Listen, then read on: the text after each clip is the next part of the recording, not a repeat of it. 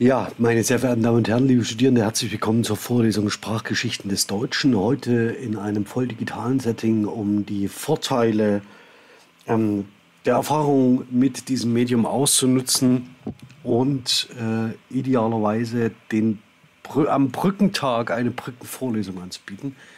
Ähm, das Ganze jetzt hier zu und heute zu einem Thema, das mir sehr am Herzen liegt. Sie erinnern sich, in der letzten Woche hatten wir eine Vorlesung, die im Wesentlichen auch auf die sprachlichen Besonderheiten des Frühneuhochdeutschen oder Mittelniederdeutschen noch überhaupt nicht eingeht, sondern erstmal eine ganz grobe Einordnung vornimmt, die sich vor allen Dingen auf die kulturellen Besonderheiten des Mittel, äh, dieser Zeit, dieser Phase zwischen dem 13. und dem 16. Jahrhundert bezieht.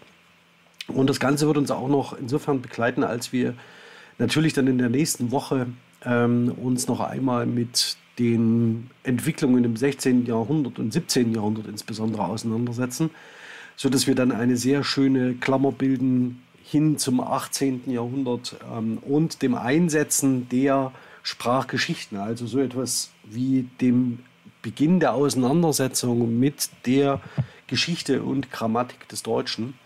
Und heute werden wir uns aber wirklich tatsächlich auf ähm, einzelne exemplarische Textanalysen konzentrieren, um zwei, drei Merkmale ähm, des Mittelniederdeutschen, des Frühneuhochdeutschen ähm, kennenzulernen. Und ich habe in der Videobeschreibung direkt schon verlinkt ähm, ausführliches Material zu den Feuerordnungen, äh, zu den Dresdner Feuerordnungen ähm, dass Sie bitte gern verwenden können und frei benutzen dürfen ähm, für den Einsatz in der Schule. Also das heißt, auch diese Klammer habe ich dann hiermit schon mal angedeutet. Also, wir sprechen über ein neues Weltbild, ein neues Menschenbild, neue politische Machtzentren, schlussendlich so etwas wie eine neue Zeit die auch äh, neue Texte mit hervorbringt. Und diese neuen Texte und neuen Texttraditionen und Text oder Formen der Auseinandersetzung ähm, mit Welt und der Kommunikation untereinander werden wir uns heute genauer anschauen, denn äh, hier gibt es viele interessante Dinge zu entdecken, die auch nicht nur in der ähm, akademischen Lehre relevant sind, sondern auch, denke ich, für schulische Kontexte interessant sein können. Aber ich nehme mal nicht zu viel vorweg, sondern gehe tatsächlich in den Inhalt. Wir bewegen uns ähm, nochmal zur Wiederaufnahme, also im Bereich des Frühneuhochdeutschen und des Mittelniederdeutschen, das etwas anders datiert wird. Ähm, das werden wir gleich sehen am ersten Beispiel für das Mittelniederdeutsche, das sehr viel früher ähm, äh, steht als das, was wir üblicherweise im Frühneuhochdeutschen uns genauer ansehen und eigentlich tatsächlich ähm, zeitlich vor ähm, äh, Neidhart von Reuenthal liegt, den wir uns ähm, beim letzten Mal genauer angesehen haben. Also das heißt, hier verschwimmen natürlich, ähm, sobald man an konkretes äh, Material herangeht, auch diese Datierungen und vor allen Dingen diese klassischen Kategorisierungen ähm, untereinander. Und ist, wir sind sehr viel besser damit beraten, hier eher von äh, kontinuierlichen Veränderungen auszugehen, als von solchen starren Stufenmodellen. Das sollte aber schon deutlich geworden sein. Noch auch einmal aufgenommen hier, nämlich die Frage, welche neuen Texte entstehen und was, um was geht es hier eigentlich. Und Sie sehen ganz genau, hier fängt 1225 ähm, der Bereich der weltlichen ähm, Literatur und Kommunikate ähm, an, nämlich äh, wenn wir uns auf Eike von Repkos Sachsenspiegel ähm, konzentrieren müssen. Und darauf werde ich gleich zu sprechen kommen. Daneben werden uns heute auch Urkunden beschäftigen und eben auch andere Sammlungen von Verwaltungsvorschriften, die zum Beispiel in der Stadt Dresden eine große Rolle spielen. Aber blicken wir zunächst einmal auf das Mittelniederdeutsche. Diese Inschrift äh, an einem Hamelner Fachwerkhaus, also alle da war der Herrlichkeit, ist er als eine Blume, die Hüte wasset und morgen vergeht, ähm, des Herrn Wort blieb in Ewigkeit. Das hatte ich schon ganz kurz hier in der Vorlesung ähm, thematisiert. Und mit dem kulturellen Hintergrund, den wir in der letzten Woche uns angeschaut haben, wissen Sie auch, worum es geht. Es geht um reiche Städte, um Bürgerhäuser, die sich solchen Schmuck überhaupt leisten können. Und Hameln ist in dem Fall natürlich eine der ähm, Städte, die hier eine besondere und sehr herausgehobene Rolle spielt. Aber blicken wir doch auf einen dieser ersten Rechtstexte um 1225, nämlich den Sachsenspiegel Eike von Repkos.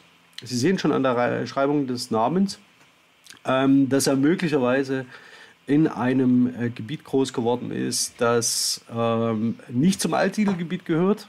Und ähm, der Sachsenspiegel, so sagt man, sei im ostfälischen ähm, Frühmittelniederdeutschen verfasst.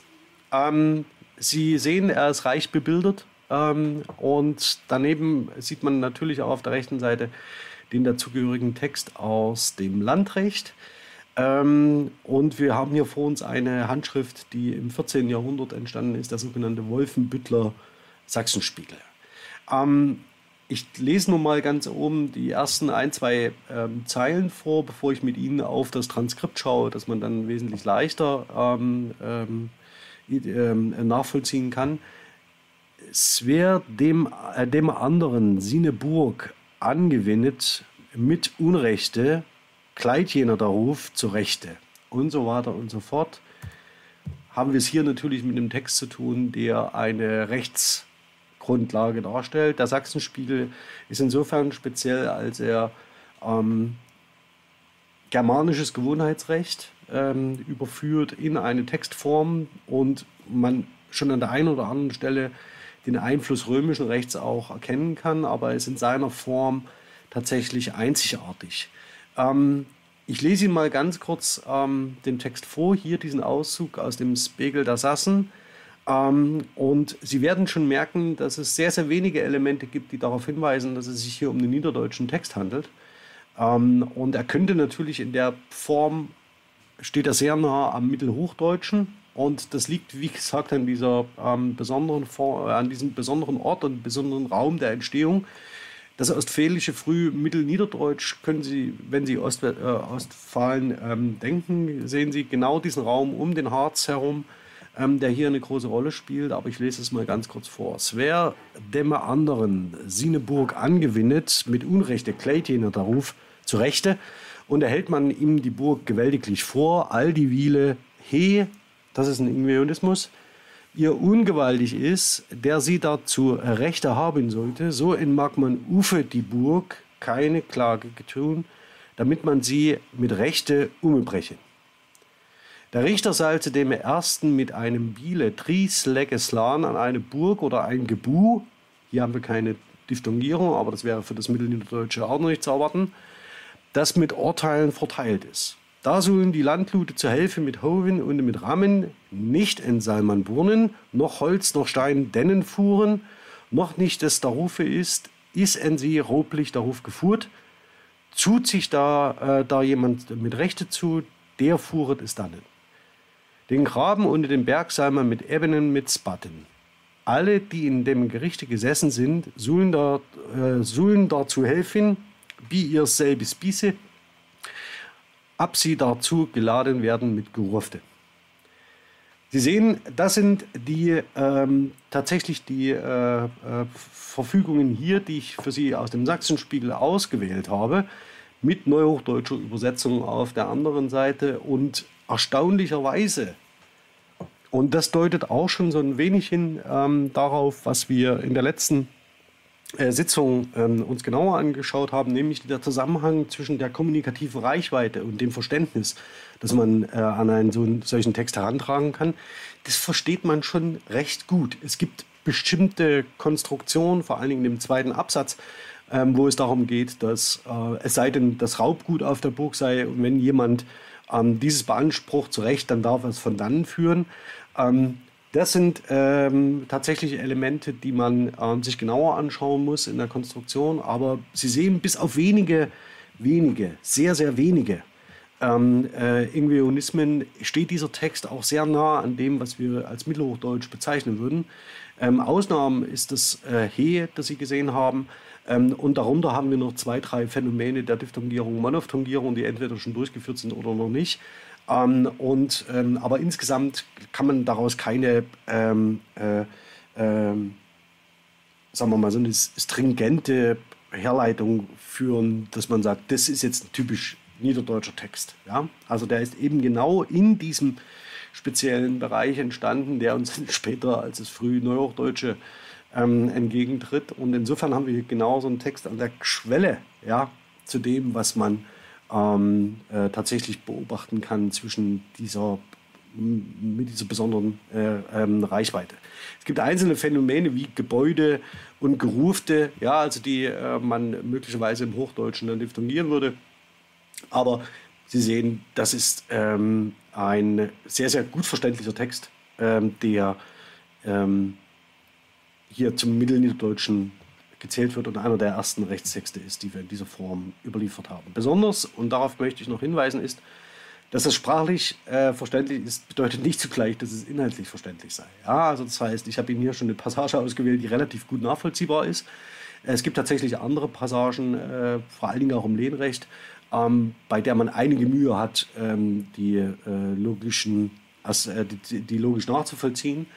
Es soll aber hier erstmal nicht Thema sein. Ähm, Sie dürfen bitte nicht vergessen, wenn das Ganze als Beispiel für den mittelniederdeutschen Text ähm, gezählt wird, dass wir hier eine wirkliche Sonderform vor uns haben. Also das heißt, einen Text, der eben genau an dieser ähm, äh, relativ südlich ähm, äh, verortet wird, also in, dem, in der Sprachvarietät oder Schreibvarietät verfasst ist, die ähm, mit der libyschen Stadtsprache ja, äh, des Mittelniederdeutsch überhaupt nicht zu vergleichen ist.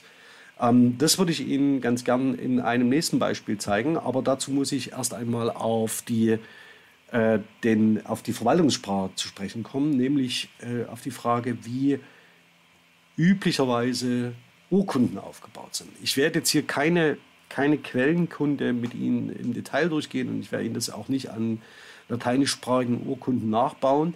Warum ich das hier allerdings tue, ist, dass die Urkunde als ein Dokument für Verwaltungs- und Rechtsakte ähm, äh, sich also absolut notwendig wird ähm, und wir hier eine sehr starke äh, Quellengattung vor uns sehen, die auch sehr früh in die Volkssprachen, also in das Deutsche, ähm, übertragen worden ist. Und noch einen zweiten Punkt, nämlich, dass diese Urkunden in der Verwaltungssprache auch zu den Formularen werden für das, was Sie heute als Briefe kennen. Ja, also das heißt, diese Textsorten sind sehr, stehen sehr nah aneinander, was im Übrigen sich an diesem ähm, klassischen Aufbau häufig zeigt.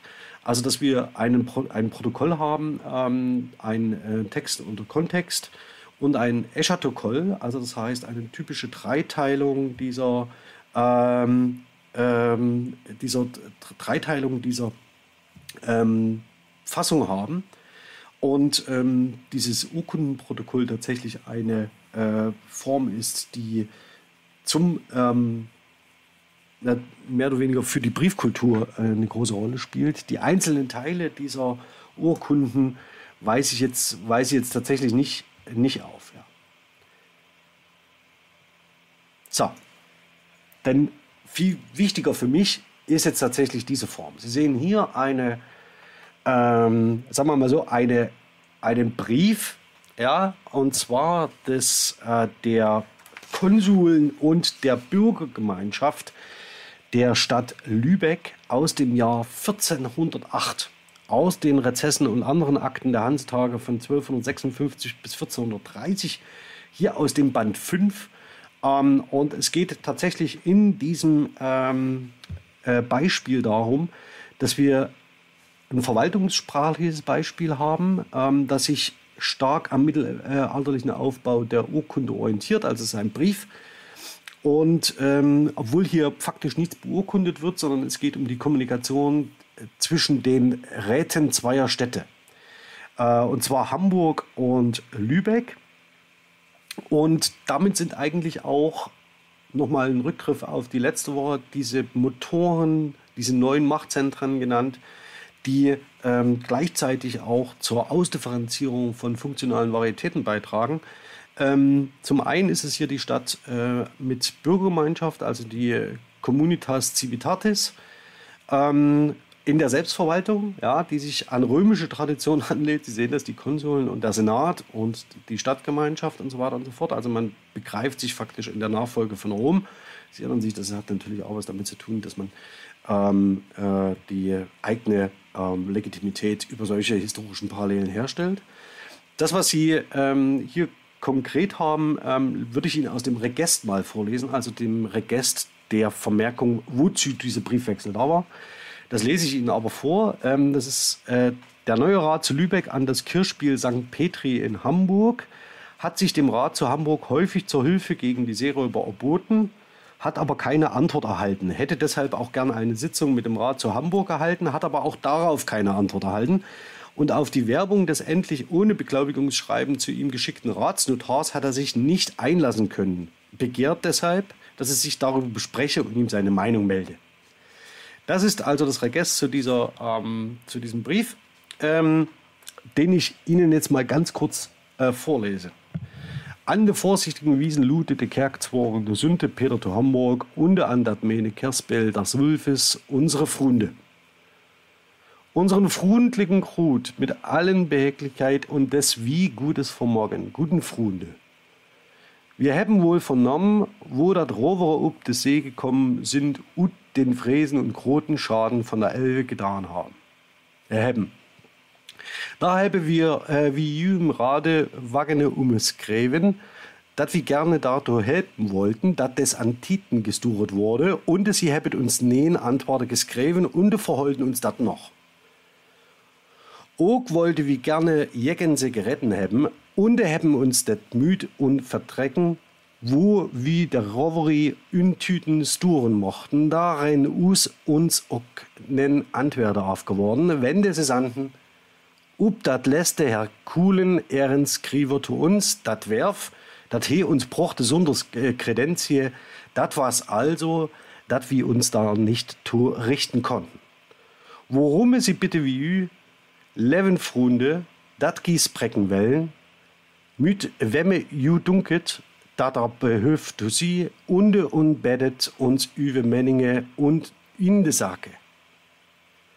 Da will er wie gerne des Besten mit äh, helfen raten. Wir befehlen Ü Gotte, geskräven unter unserem Sekrete des Mandages nach unseres Herrn Himmelfahrt. Consules et Communitatis Civitas Lubiensis. Lubicensis. Also eben nach äh, Himmelfahrt, das war gestern, ähm, aber nicht äh, am Montag, sondern am Freitag.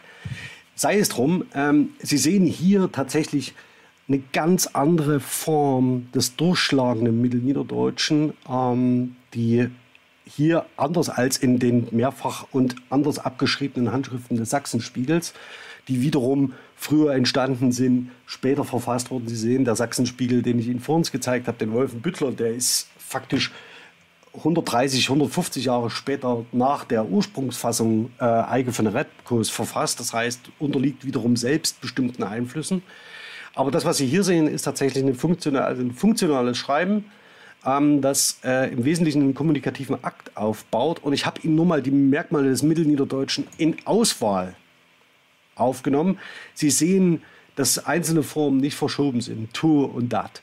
Sie sehen, dass bestimmte Dinge, äh, bestimmte Elemente nicht umgelautet sind. Sie sehen, dass man faktisch ohne ähm, äh, Diphthonge auskommt. Also wir schauen hier auf einen, ähm, ähm, einen Brief, der faktisch nur mit Langvokalen operiert. Daneben sehen Sie, dass Sie tatsächlich einen unglaublichen Variantenreichtum haben. Ähm, ich zeige Ihnen nur mal hier so ein paar Elemente, vor allen Dingen im, im Wortfeld von Schreiben, ähm, das hier in, in, drei, vier unterschiedlichen Varianten tatsächlich realisiert wird.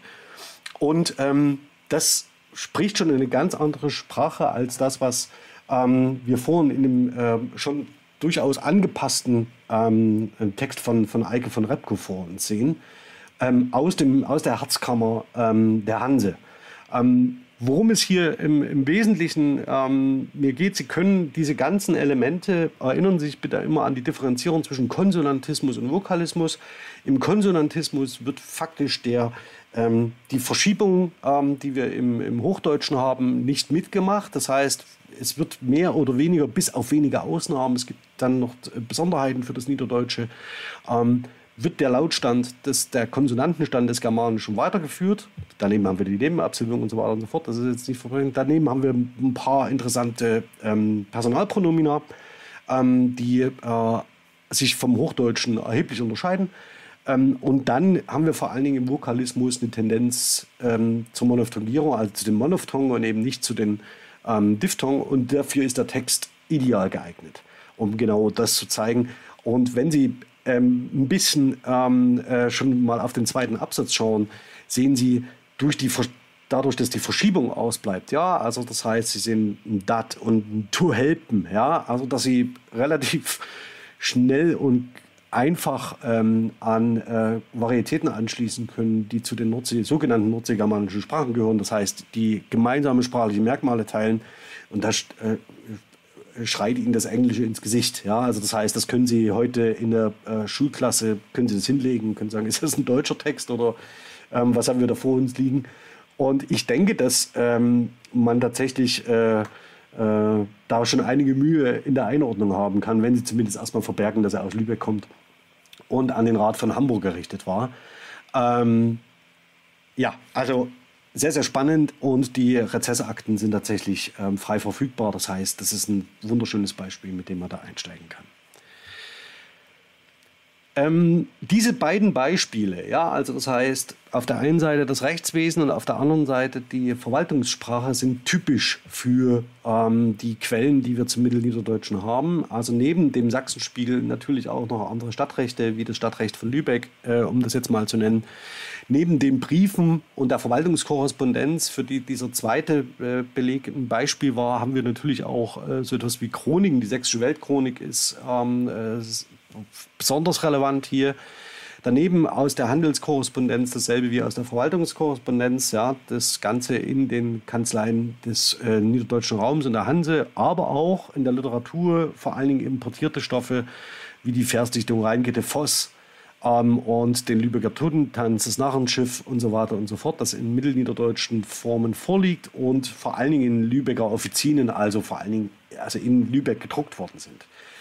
Ähm, dass dieser Kulturtransfer ähm, eine Rolle spielt, aber nicht die entscheidende, ähm, sieht man, glaube ich, in dem Kontext besonders deutlich. Das heißt, ähm, die Weiterverarbeitung von literarischen Stoffen tritt in diesem Textsortenspektrum neben ganz andere Textsorten, die ähm, tatsächlich für die Dokumentation von Kommunikation und ähm, Rechtsverhandlungen und vor allen Dingen Geschäften ähm, relevant geworden sind.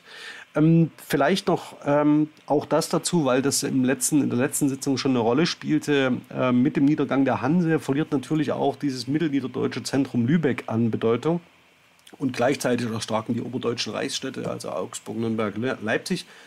Und ähm, das, Niederdeutsche, äh, das Mittelniederdeutsche verliert zunehmend an Bedeutung. Vielleicht noch ähm, ist dazu zu sagen, dass es natürlich nicht nur an so einer Druckgeschichte oder einer Wirtschafts- oder Handelsgeschichte liegt, sondern es ist auch vermutlich so, dass ähm, es innerhalb der niederdeutschen Oberschicht einen Einstellungswandel ähm, gab. Das ist möglicherweise, besteht auch im engen Zusammenhang mit der Reformation, ähm, die sich zunehmend am Hochdeutschen orientieren und ähm, so Sanders 1932 ähm, durch eine Missachtung der niederdeutschen Muttersprache zugunsten einer Hochschätzung des feineren meißnischen Hochdeutsch ähm, ausgezeichnet sind. Also das heißt mit anderen Worten, ähm, der Kultureinfluss aus Mitteldeutschland oder Ostmitteldeutschland ähm, im niederdeutschen Raum mag auch etwas dazu beigetragen haben, dass es zu einer sogenannten Überdachung des Niederdeutschen durch das Hochdeutsche kommt. Ähm, das sind äh, der, ähm, die für diesen Zusammenhang üblicherweise verwendete Grafik. Ich will Ihnen das hier nur abschließend zeigen, dass durch den kulturellen Einfluss, und Sie sehen es vor allen Dingen, es geht hier um Ostmitteldeutschland, nach und nach die äh, mittelniederdeutsche niederdeutsche äh, Sprach, also als Schreibsprachgrenze, ne? nicht als Sprachgrenze, als Schreibsprachgrenze ähm, nach Norden verschoben wird. Und Sie sehen immer, ähm, und da, das macht es besonders interessant, ähm, wann im auswärtigen Kanzleibetrieb auf ähm, die, das, äh, die hochdeutsche Variante umgestellt wurde und wann im internen Kanzleibetrieb umgestellt wurde auf ähm, die hochdeutsche Schreibung. Und Sie sehen zum Beispiel für Lübeck, für das wir es gerade hatten, 1560 wird äh, im auswärtigen Kanzleibetrieb noch ähm, äh, Niederdeutsch, ähm, wird auf Hochdeutsch umgestellt. und äh, im internen Betrieb aber erst um 1615. Da sieht man äh, auch natürlich so eine Sprach- und Kommunikationsgeschichte als Kanzleigeschichte sehr, sehr deutlich. Und tatsächlich ist die Kanzleisprachenforschung ein ganz wesentlicher äh, ähm, Bestandteil der historischen Linguistik, wo es genau um diese Aspekte geht, die man an dem Sprachgebrauch in Kanzleien wunderbar beschreiben Kommen wir aber mal zum Frühneuhochdeutschen. Dieses Titelblatt, das haben Sie schon sehr oft gesehen. Das ist, ähm, wie gesagt, ich bringe es auch tatsächlich nochmal, diese, diesen Druck auch nochmal mit in die Vorlesung tatsächlich, wenn wir in Präsenz sind. Es handelt sich hier um die erste Vollbibel von 1534 ähm, nach den Texten Luthers und mit Holzschnitten aus der Werkstatt Lukas Kraners. Bis es ähm, soweit kam, dass tatsächlich diese äh, Vollbibel erscheint, ähm, das sind ungefähr ähm, sind 13, 14 Jahre ins Land gegangen, also mit den Arbeiten an dem Neuen Testament beginnt, also an, dem, an, dem, äh, an der Bibel beginnt Luther ähm, 1521 auf dem äh, Rückweg vom Reichstag zu Worms, also von Friedrich äh, dem Weisen von Sachsen zu seinem eigenen Schutz auf die Wartburg in Sicherheit gebracht wird. Sie erinnern sich an die Wartburg als den Hort, ja, der ähm, äh, als, aus dem Herzen aus dem Herzen Deutschlands als einem der kulturellen ähm, Zentren äh, in der Selbstdarstellung, in der äh, Gartenlaube. Ähm, wenn man dann darüber spricht, dass wir ähm, in welchem Tem Tempo er tatsächlich gearbeitet hat, im September 22, 15, 22 legt er das Neue Testament vor, also das heißt das sogenannte September-Testament. -Test und ähm, wird tatsächlich nach und nach ähm, erweitert, aber nicht von Luther allein, sondern wahrscheinlich in so etwas, wie man sich vorstellen muss, wie in Luther-Werkstätten. Es gibt zahlreiche Überarbeitungen in den nächsten Jahren ähm, und es wird auch nicht von Anfang bis Ende übersetzt, sondern immer mit ähm, Auszügen. Besonders ist, und darauf möchte ich nochmal hinweisen, dass 1531 äh, der Psalter, also das Buch der, der Lieder, ähm, fertiggestellt wurde und 1534 ähm, dann diese Gesamtausgabe erscheint, ähm, die seit 1533 vorbereitet worden ist. Die letzte Ausgabe von Luthers Hand stammt aus dem Jahr 1545. Sie sehen also, das ist so eine ähm, tatsächlich eine, eine Zwischenstufe.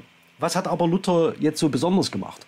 Häufig wird in, sagen wir mal so, in laienwissenschaftlichen Kontexten oder auch in der weiß nicht, sehr fragwürdigen Sicht auf die Perspektiven, auf Geschichte. Und Sie sehen es ja auch in den Darstellungen der Gartenlaube oder in dem Kult, der um die Schreibstube auf der Wartburg gemacht wird, ähm, dass Luthers Einfluss auf das Neuhochdeutsche sehr, sehr gern überschätzt wird. Also das heißt, dass man ähm, der Idee huldigt, ein Mann, ein Ort, eine Zeit und dann kommt ein großer ähm, äh, Wurf heraus, der nichts anderes als revolutionär ist. Luther als Kind seiner Zeit ist tatsächlich ähm, in günstigen Umständen ähm, äh, groß geworden. Und ich habe das deswegen beim letzten Mal so vorsichtig ähm, angefangen ähm, zu entwickeln. Es gibt neue Medien, es gibt finanzstarke Bürger. Friedrich der Weise, der ihn vor dem Zugriff des Kaisers schützt, hat eben nicht wenig Geld durch Silberbergbau ähm, in Sachsen. Ähm, und das Ganze kommt zu einer guten Zeit. Das heißt, Luther findet die richtigen Unterstützer und die äh, wichtigen Unterstützernetzwerke. Und das gilt nicht nur für seine Bibel, sondern grundsätzlich für seine Auffassung, wie man ähm, reformieren sollte. Also das heißt, die Reformation selbst äh, ist tatsächlich eines ähm, der entscheidenden Ereignisse, das hier dazu beiträgt, dass sich vieles ähm, kulturell, sprachlich und strukturell ändert. Und als Beispiel dafür wird immer Martin Luthers Sendbrief vom Dolmetschen ähm, zitiert von 1530, wie man eben übersetzen soll. Also das sehen Sie links. Ähm, denn man muss nicht die Buchstaben in der lateinischen Sprache fragen, wie man soll Deutsch reden, wie diese Esel tun, sondern man muss die Mutter im Hause, die Kinder auf der Gassen, den gemeinen Mann auf dem Markt drum fragen und denselbigen auf das Maul sehen, wie sie reden und danach dolmetschen, so verstehen sie es denn und merken, dass man Deutsch mit ihnen redet. Worum es hier geht, ist nicht, dass, man, äh, dass es um die Übertragung in ähm, das Deutsche geht. Äh, das ist äh, relevant, denn es gibt auch vorluther schon deutschsprachige Übersetzungen. Ähm, Das Interessante ist aber Luther Übersetzungsstil, also seine Auffassung von dem, um was es geht.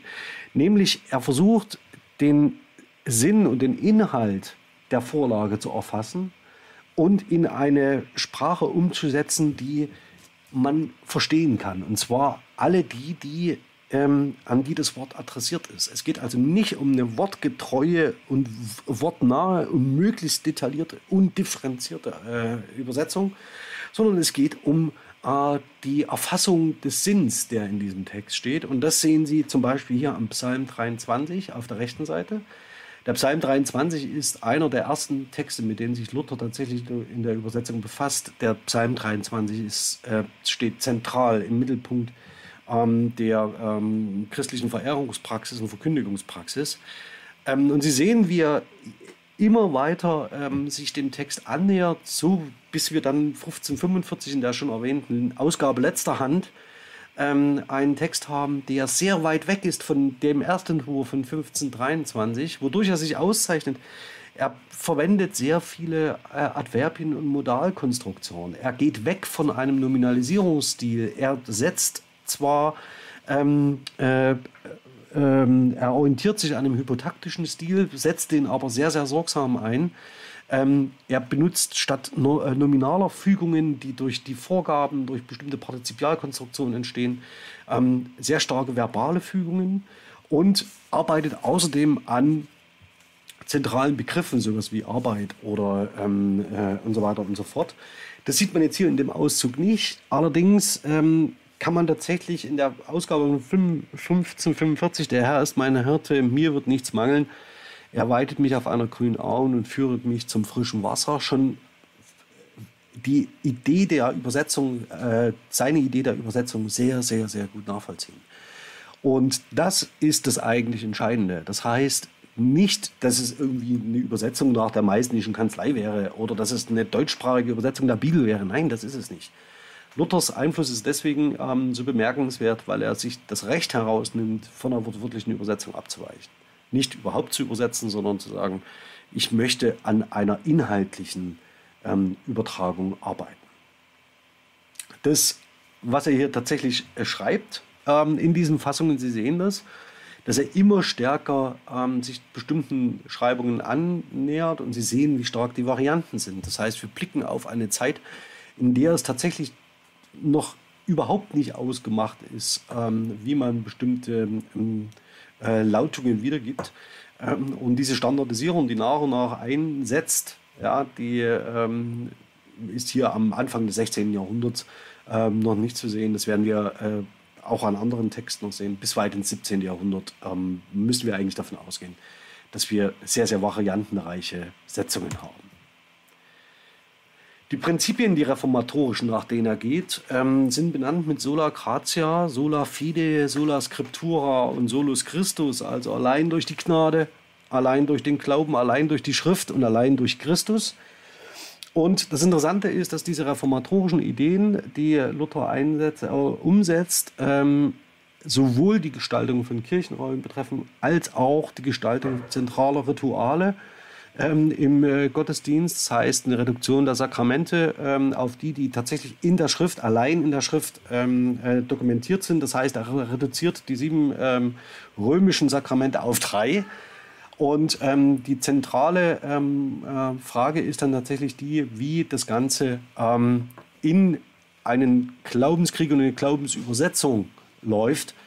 Ähm, und tatsächlich ähm, sind diese zentralen Fragen, äh, wie zum Beispiel die Reduktion der Sakramente, ähm, auch Anlass dafür, dass es zu Auseinandersetzungen zwischen den Kunden, äh, sich dann ab der Reformation in das Zeitalter der Konfessionalisierung Mündenphase Kirchen betrifft.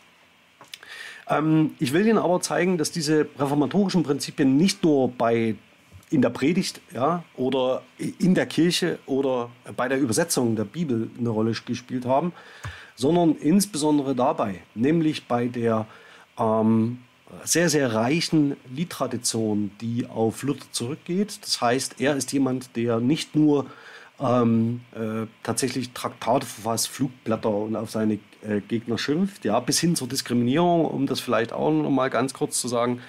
Ähm, Luther ist besonders im Hinblick auf seine späten Schriften ähm, ähm, angefeindet und das vollkommen zu Recht.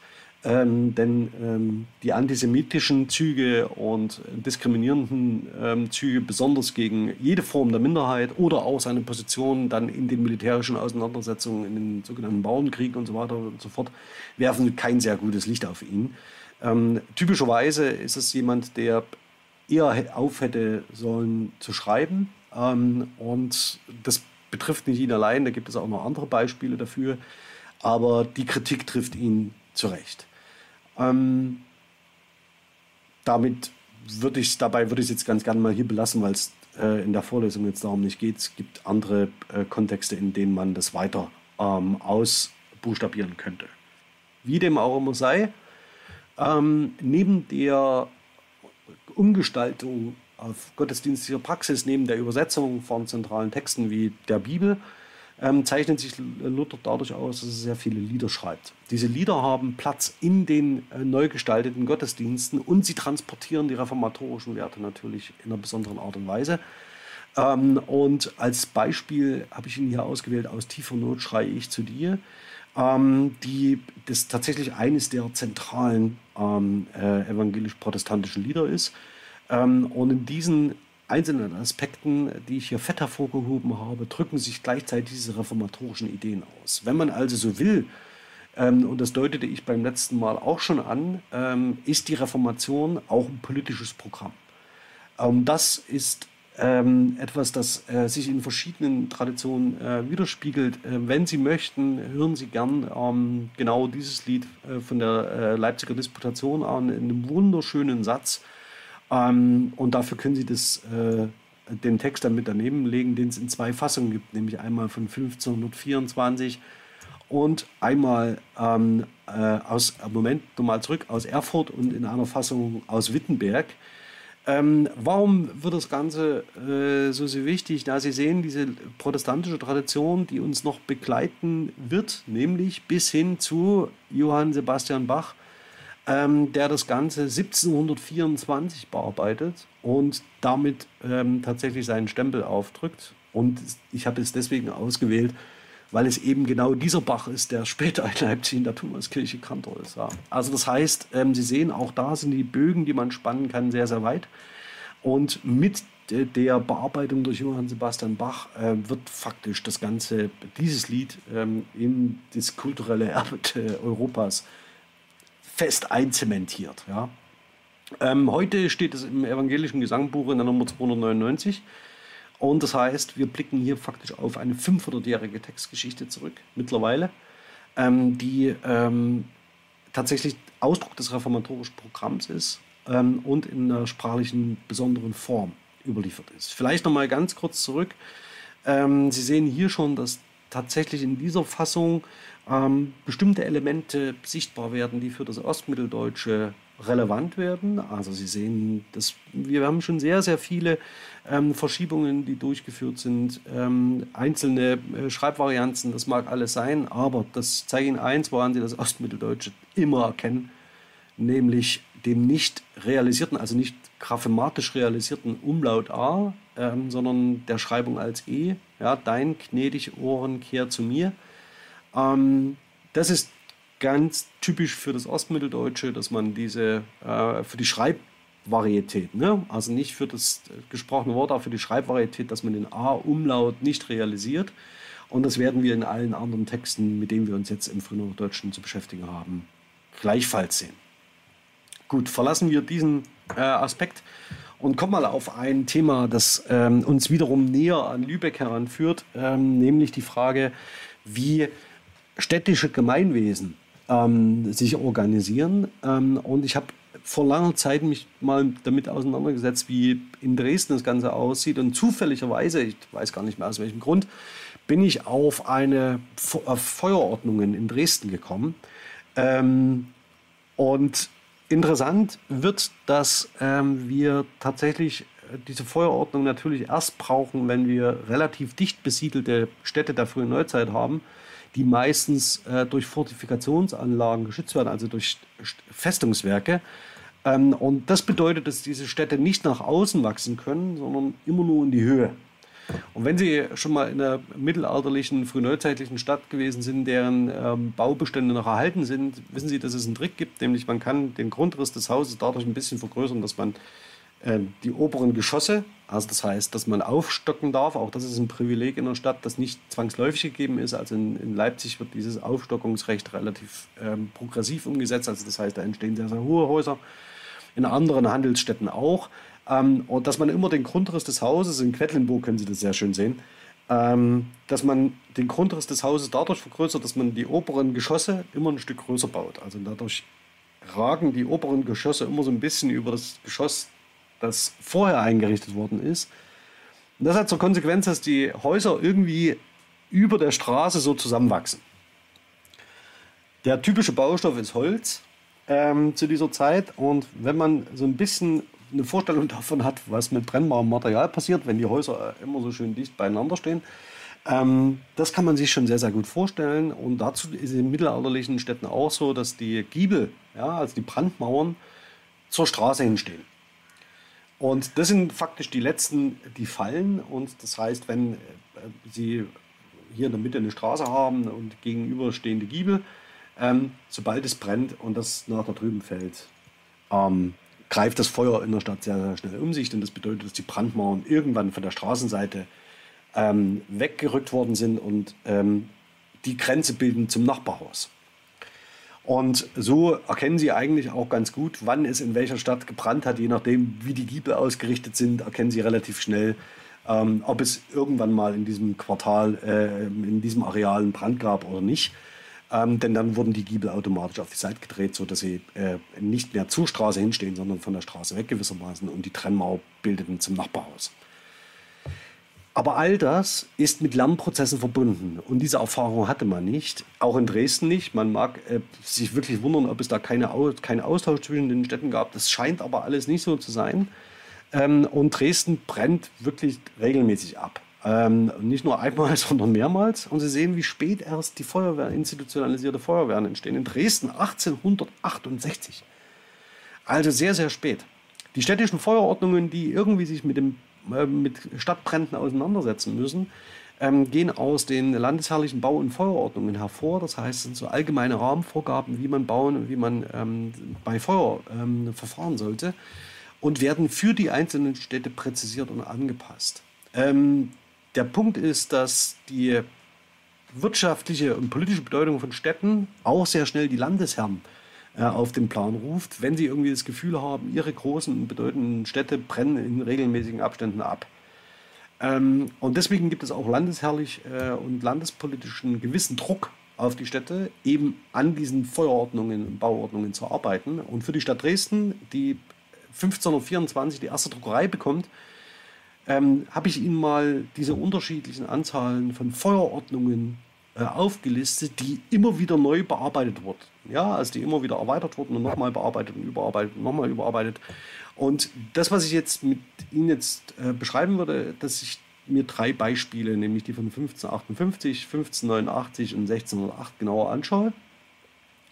Ich habe alle diese Ordnungen direkt schon im in der Beschreibung unter dem Video verlinkt und gleichzeitig noch ein Artikel dazu. Also Sie sehen, die Belegsammlung ist, liegt bei Zenodo und der Open Access Artikel äh, bei Cocosa, sodass Sie das Material idealerweise auch jetzt schon für ähm, die Schule einsetzen können, zusammen mit der Präsentation. In der Präsentation selbst zeige ich dann dieses Kartenmaterial. Also wenn man sich die Stadt Dresden um 1500 genauer anschaut, das ist ein äh, Modell, also die, die, die äh, so eine Kopie, also eine Zeichnung, Abzeichnung eines Modells, das ähm, 1521 ähm, entstanden ist und das ist durch Krieg ähm, ist, äh, verloren, ähm, durch Kriegsverlust.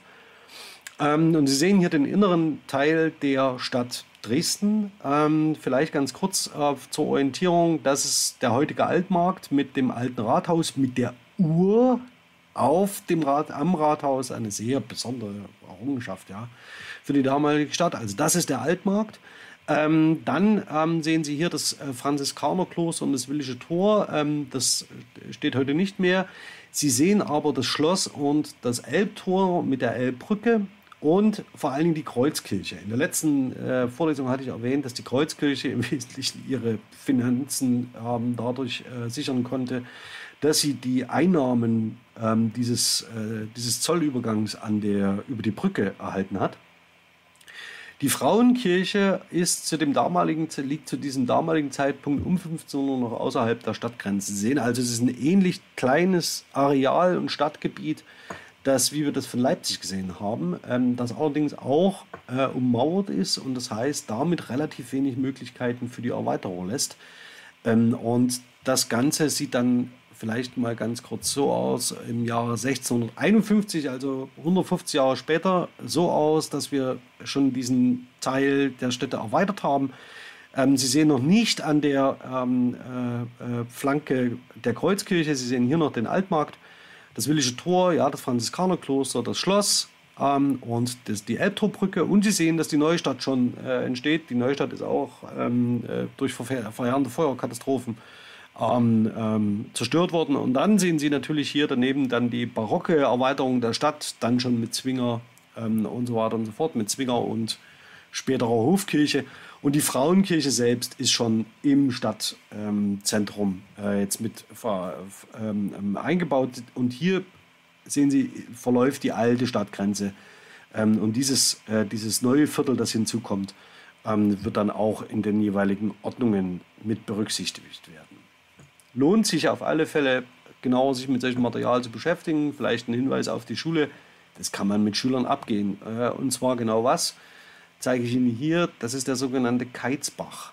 Der fließt durch Strehlen, dann am, äh, durch den großen Garten und tritt hier faktisch in die Stadt ein und wird in einem offenen Wassersystem ja, durch die Stadt geleitet, um dann ähm, hier in die Elbe zu münden. Wozu braucht man das? Ähm, erstens zur Wasserversorgung und zweitens als Löschwasser äh, für den Brand. Und das ist der Keizbach, der mitten durch die Stadt läuft. Ähm, das heißt, das kann man äh, Schülern heute noch zeigen. Das ist, glaube ich, ein ganz witziges Detail. So, schauen wir aber doch mal auf die Feuerordnung. Das ist jetzt, glaube ich, in der Präsentation sehr, sehr klein. Ähm, aber deswegen habe ich ja die Beispieltexte verlinkt. Sie sehen ganz links außen die Feuerordnung von 1558 Daneben die Feuerordnung von 1589 und daneben ganz rechts außen die Feuerordnung von 1608. Und Sie sehen schon, dass diese Parallelstellen sich maßgeblich voneinander unterscheiden. Ich würde Ihre, Ihre Aufmerksamkeit auf zwei Dinge hier wenden, nämlich erstens mal die Erweiterung, dass diese Texte permanent erweitert worden sind und zum anderen da, da, darauf, wie das Ganze gegliedert ist. Feuerordnung äh, zu dieser Zeit bedeuten im Wesentlichen noch nicht keine präventive Arbeit, sondern darauf zu reagieren, was passiert, wenn es brennt. Ja, was machen wir dann? Ähm, und die Stadt Dresden wird mehrmals und ganz unterschiedlich in unterschiedliche Quartiere und Teile eingeteilt. Und in diesen Teilen gibt es dann bestimmte Aufgaben, die zu übernehmen sind. Und das steht dann in so einer Feuerordnung drin. Das erste, was Sie sehen, ähm, das lese ich Ihnen hier mal vor. Das erste Teil sah sich an, an der Ecken an Dr. Häuslers seligem Hause bei der Kreuzkirchen und endet sich an der Scheffelgassen bei Dr. Kommerstadts Hause. Sie können sich ja jetzt fragen, ähm, wie Sie navigieren üblicherweise und ob Sie wissen, wer bei Ihnen in der Stadt in welchem Hause wohnt. Ähm, das Ganze deutet natürlich darauf hin, dass wir hier eine, ein Gemeinwesen haben, das sich miteinander organisiert ähm, und relativ auf diesen synchronen Zusammenhang schaut. Ähm, und man muss sich tatsächlich fragen, ja, was passiert denn, wenn Dr. Kommerstadt das Haus dann nicht mehr besitzt? Genau das passiert 1589, Sie sehen das hier. Ich lese es kurz vor. Das erste Viertel sieht sich an hinter der Kreuzkirchen an Hans Jöstels Haus am Eck und endet sich in der Williggasse unten am Tor an Christoph Jenigens Eckhaus. Ja, also das heißt, da wird tatsächlich äh, mit der Vierteleinteilung und Quartierseinteilung immer noch auf dieses System gesetzt und das ändert sich auch 1608 nicht. Das erste Viertel sieht sich an hinter der Kreuzkirche an Hans Tuchmann Haus am Eck und endet sich in der Willischen Gasse unten am Tor an Peter Richters Eckhaus. Wenn Sie sich mit sprachlicher Deixis auseinandersetzen, ist genau das der Punkt, wo faktisch mit sprachlichen Mitteln in der Sichtweite Ihrer städtischen Communitas Ihnen gezeigt wird, was an welcher Ecke ist. Da unten, unten am Tor, ja, das ist eine Formulierung, die hier eine Ordnung tatsächlich die, die, dieses Areal aufspannt. Ähm, und das hat gesprochensprachliche Elemente. Neu hinzu kommt 1608, dass zu diesem Viertel gesagt wird, welche Straßen dazugehören und welche Gassen. Das heißt, es wird explizit benannt, wer, welche Gassen in diesem Viertel liegen. Und das ist offensichtlich notwendig, diese Explikation, damit man aus diesem dektischen Hier und Jetzt, ich zeige, guck mal da unten am Haus und dort beim Schreiber am, am, bei Liesels Müller Gartenzaun, Ende dieses Viertel, dass man tatsächlich dieses Wissen expliziert. Denn wer weiß denn schon, wenn man neu in dieser Stadt ist, wo, wo unten am Tor die, die Willische Gasse am Peter Richters Eckhaus ist?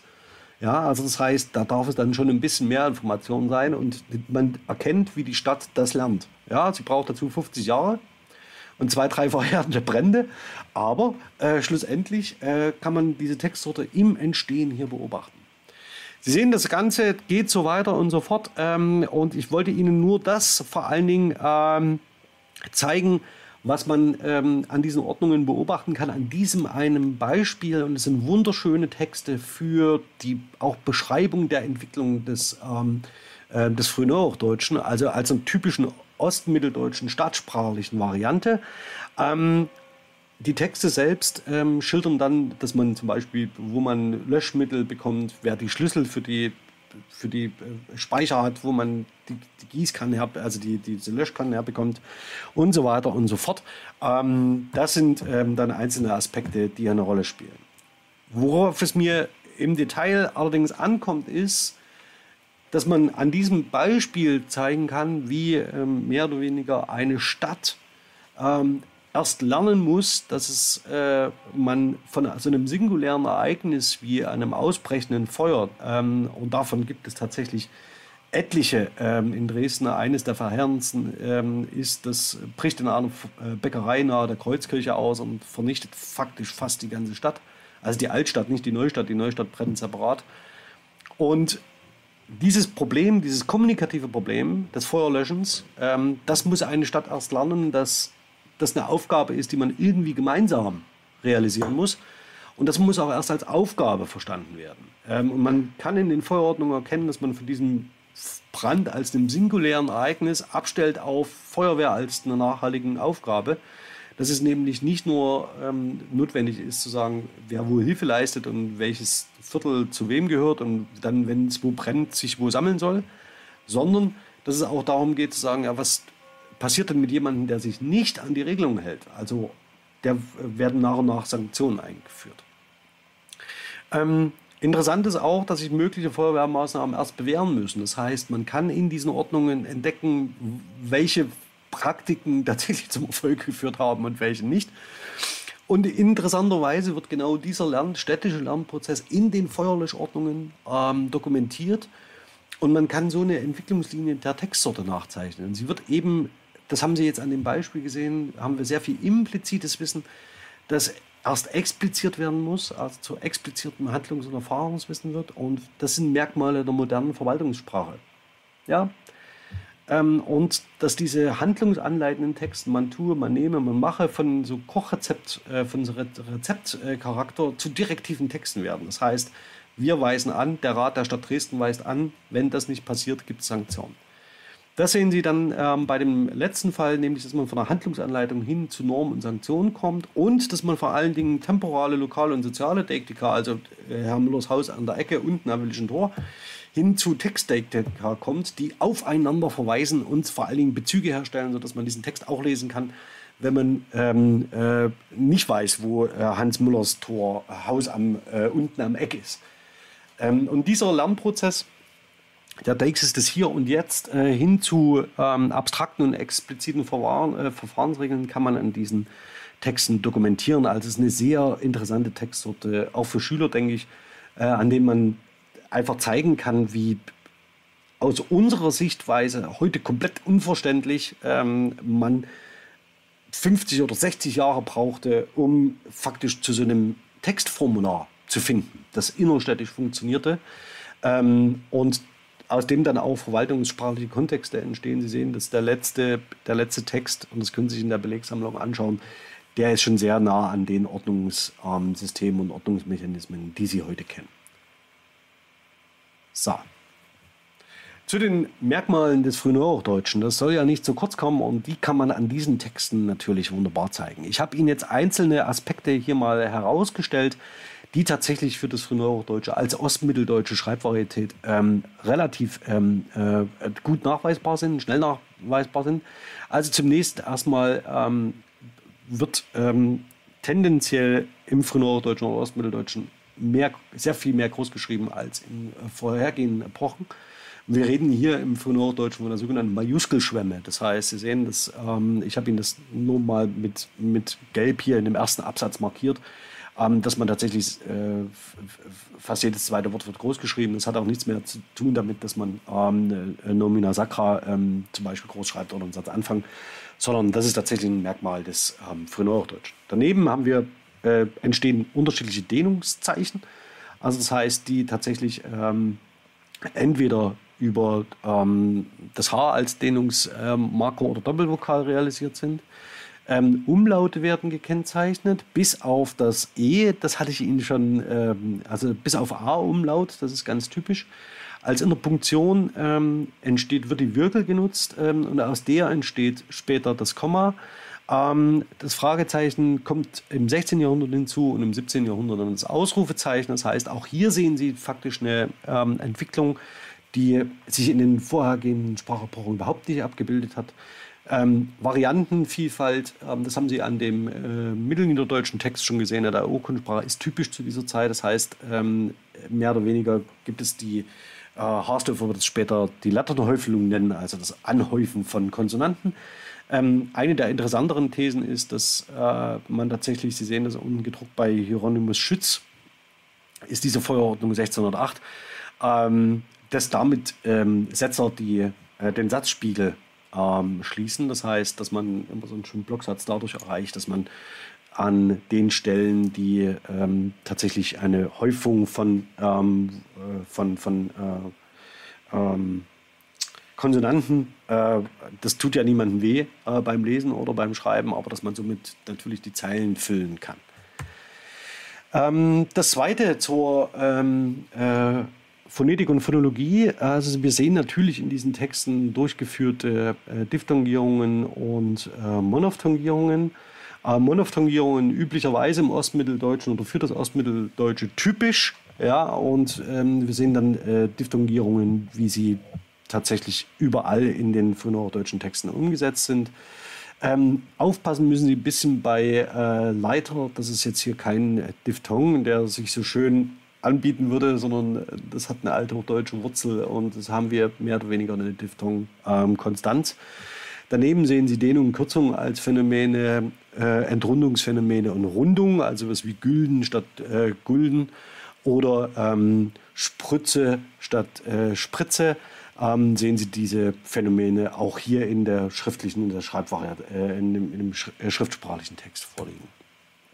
Daneben ähm, natürlich ähm, den Nebensilbenvokalismus ähm, zu dem Ausfall ähm, tatsächlich von bestimmten ähm, Endsilben, also Unde und Dämme, äh, sehen Sie hier. Aber Sie sehen natürlich auch das sogenannte lutherische E. Jetzt muss ich mal kurz sehen, das steht hier falsch an der Stelle. Ähm, bei Bringe zum Beispiel. Ja, also da haben Sie äh, dieses sogenannte lutherische E. Das lutherische E wird von den Gegnern der Reformation benutzt, um die Sprachform Luthers zu diskreditieren. Äh, Ganz kurzer Hintergrund, im Ostmitteldeutschen fällt tatsächlich diese Nebensilbe in Inflektionsendungen sehr viel später aus als im Oberdeutschen. Ähm, und im Oberdeutschen würde man das tatsächlich schon nicht mehr realisieren. Und dadurch fällt das Ostmitteldeutsche ähm, äh, auf. Sie erkennen das manchmal, wenn Sie so in, äh, bei Laieninszenierungen von Mittelalterspektakeln sind. Ja, da wird das als typisches sprachliches Merkmal für äh, Sprechen wie im Mittelalter eingesetzt. Ja? Also bring, bringet, bringet er mir das kühle Wasser. Ja? Ähm, dann äh, haben sie natürlich immer so eine Überbetonung dieser Nebensilbe. Ähm, und das wirkt so ein bisschen ähm, archaistisch, also das heißt als eine veraltete Sprachform. Ähm, und das genau nutzt man als Momentum ähm, äh, aus dem äh, kaiserlich-katholischen oder römischen äh, Kanzleien ähm, um das Ostmitteldeutsche zu diskreditieren. Also das sogenannte lutherische E ist kein Qualitätsmerkmal, sondern das ist tatsächlich ein Kampfbegriff ähm, äh, der Gegenreformation äh, gegen Luther. Ja, oder das Ostmitteldeutsche generell. So, zum Verbmorphologie. Ähm, ich glaube, da muss man tatsächlich äh, gar nicht so viel ähm, dazu sagen. Also Sie sehen die ähm, üblichen ähm, äh, Entwicklungslinien, die wir beim letzten Mal schon aufgemacht haben, also bleiben eigentlich konstant mit erwartbarem ähm, äh, mit erwartbaren Ergebnissen. Da will ich gar nicht drauf eingehen. Viel entscheidender ist, dass diese periphrastischen Verbalformen, also diese großen Verbalkomplexe, ähm, tatsächlich im frühen Hochdeutschen zu vollem Recht kommen und wir sehr, sehr nah an dem sind, was wir heute in, der, ähm, in den Komplexen, ähm, in den Verbalkomplexen tatsächlich realisieren. Es gibt noch zwei, drei Verschiebungen.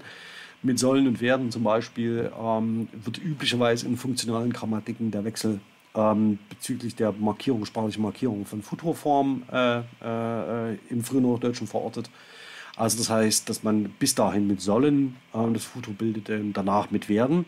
Und diesen äh, Unterschied sieht man hier im Frühhochdeutschen ganz gut dargestellt. Andere grammatische Ansätze würden diese Differenzierung mutmaßlich eher nicht so bezeichnen. Interessant ist allerdings bei Luther, dass Luther sehr konservativ schreibt und eher die alte Form mit sollen noch weiter transportiert.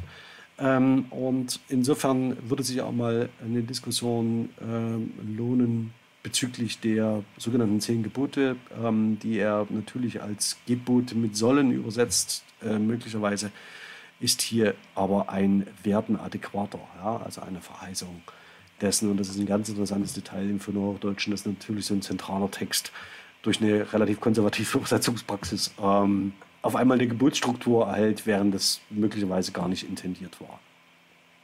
Aber das nur am Rande, Ausbreitung periphrastischer Verbalformen, das ist tatsächlich das, was Sie, glaube ich, zum Mitnehmen müssen. Allgemein Variantenreduktion zu einem äh, späteren Zeitpunkt hin. Für die Satzstrukturen selbst ist ähm, relevant, ähm, dass wir äh, den Ausbau der Nominalgruppen erleben, also mit, vor allem mit adjektivischen Bildungen.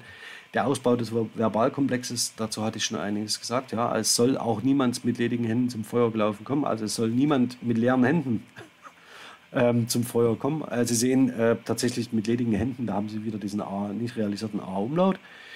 Und ähm, es wird in der Tat, äh, kommt es zu einem Ausbau von ähm, subordinierenden Konjunktionen und damit auch von Nebensatzgefügen, sodass die Syntax, die, die tatsächlich die Sätze, eine sehr, sehr ähm, ähm, hohe Komplexität äh, bekommen, vor allen Dingen in verwaltungssprachlichen Kontexten, so wie hier. Ähm, und nahe an der äh, äh, Unverständlichkeit äh, teilweise operieren. Auch das ist ähm, äh, äh, eine Besonderheit von Luther, den versteht man relativ gut. So, aber, und das neben der, Sie können sich eigentlich merken, neben der frühen deutschen Monophthongierung und Diphthongierung, ähm, der, ähm, Ausbau, dem Ausbau von periphrastischen Verbalformen, so ein bisschen Variantenreduzierung bei gleichzeitiger Letternhäufelung durch den Druck, äh, ist vermutlich äh, die Rahmenbildung das wichtigste syntaktische ähm, Element, das das Frühneuhochdeutsche gegenüber den anderen Sprachstufen vorher auszeichnet. Nämlich, dass wir im Wesentlichen diese Rahmenbildung im Frühneuhochdeutschen haben, wie im Neuhochdeutschen, und zwar sowohl in Haupt- und Nebensatzgefügen. Und diese äh, Satzklammer, die hier tatsächlich sich etabliert, ähm, ähm, den Prinzipien der ähm, neuhochdeutschen ähm, Orthographie und Grammatik schon entspricht, ähm, deswegen hier das Zitat von äh, Hartwig äh, Vigera. Im Nebensatz stehen infinite und finite Verbformen am Ende. Punkt. Ja, also das heißt, diese ähm, Rahmenbildung, syntaktische Rahmenbildung ist prägend für das Frühneuhochdeutsche und damit auch natürlich ähm, das wahrscheinlich eines der wichtigsten syntaktischen ähm, Elemente, die es von anderen Sprachstufen vorher abhebt. Ja, zur Zusammenfassung vielleicht, Sophie, ganz kurz. Ähm, Sie sehen, wir haben uns immer noch in dem Bereich bewegt ähm, äh, der Zeit des Zeitenwechsels, in dem es um neue Weltbilder, neue Medien, neue Machtzentren und die Reformation ging. Der Bezug in der Schule selbst ändert sich dadurch natürlich gar nichts. Sie können die Reformation natürlich aber auch in anderen Textbeispielen durchdiskutieren. Viel interessanter ist der fachsprachliche Zusammenhang mit der Feuerordnung, ähm, bei der man sehen kann, wie in einer Stadt gelernt wird, mit einer kommunikativen Herausforderung umzugehen. Und ich glaube, das ist ein sehr schönes Beispiel auch für die Projektarbeit äh, mit Schülerinnen und Schülern im Zusammenhang äh, von Exkursionen oder mit äh, den Geschichtswissenschaftlern, wo man nicht nur seine Stadt Dresden in dem Fall entdecken kann, sondern auch, wie schwer man sich getan hat, bestimmte Verwaltungsrichtlinien für diese Stadt umzusetzen. Also und die Belegsammlung ist verlinkt und auch der Artikel ähm, in der Beschreibung unter dem Video zusätzlich auch noch die Präsentation, sodass Sie auch die Grafiken mit zusammen haben äh, für die Orientierung. Würde mich freuen, wenn Sie darauf setzen. Ich glaube, es gibt äh, undankbarere Beispiele für das Frühneuhochdeutsche. Und ähm, wie gesagt, die Vollbibel von 1534 geht aufgrund der großartigen Stiche immer. Das soll es aus meiner Sicht für heute gewesen sein. Das Mittelniederdeutsche und Frühneuhochdeutsche ähm, an Beispielen, an exemplarischen Texten die neue Domänen von Schriftlichkeit aufzeigen, nämlich den verwaltungs- und rechtssprachlichen Kontext und den städtisch-funktionalen, so dass tatsächlich so etwas entsteht wie eine Aus, äh, also mal so ein ganz anderer Eindruck, als wenn Sie den Eric zum Beispiel daneben legen oder den, den Parsival. Ja? Also das, was Sie heute gesehen haben, sind gebrauchssprachliche Texte, also bis hin zur Gebrauchsliteratur. Das ist schon relativ schwierig, das irgendwie auseinanderzuhalten. Allerdings, ähm, wo es um die Lösung von kommunikativen Aufgaben geht, die tatsächlich ähm, funktionale Textsorten sind, die in dieser Zeit ähm, sich etablieren. In der nächsten äh, Vorlesung würde ich sehr gern mit Ihnen einen Blick auf das 17. Jahrhundert werfen. Ein paar Themen hatte ich ja schon angesprochen, wenn es um die Frage der äh, sprachpatriotischen Rückwendung geht, zu einem als ideal markierten Sprachursprung hin. Und würde mit Ihnen ganz gern hier ähm, mir eine, einzelne programmatische Texte genauer anschauen, die zur Einordnung des Deutschen vor diesem skizzierten Hintergrund äh, dienen. Vielleicht auch ähm, bereits darauf, was ähm, dann später ähm, an Lutherfolklore äh, äh, sich etabliert. Und das kann möglicherweise ein Ankerpunkt sein, um das mal so ein bisschen aufzuzeigen. Deswegen war heute auch ein Schwerpunkt auf ähm, Luther selbst ähm, gesetzt, sodass man dann sehen kann, was hat er tatsächlich realisiert, wo liegt seine Leistung und wo wird sie ihm in der historischen Verklärung zugeschrieben, ohne dass es tatsächlich eine, eine Basis dafür gäbe. Anders als sonst ähm, haben wir jetzt nicht die Möglichkeit äh, dazu, noch gemeinsam miteinander ins Gespräch zu kommen. Ähm, deswegen würde ich sehr gern erstmal den Stream beenden. Und ähm, mich würde interessieren, aber das schreibe ich mit Ihnen gleich in der Matrix, ob wir noch eine kurze Videokonferenz einrichten sollen oder nicht. Wenn wir das nicht tun, dann danke ich Ihnen für die Aufmerksamkeit an dieser Stelle, wünsche Ihnen ein schönes Wochenende und wir sehen uns dann beim nächsten Mal. Ganz herzlich, Ihr Alexander Lasch. Ciao.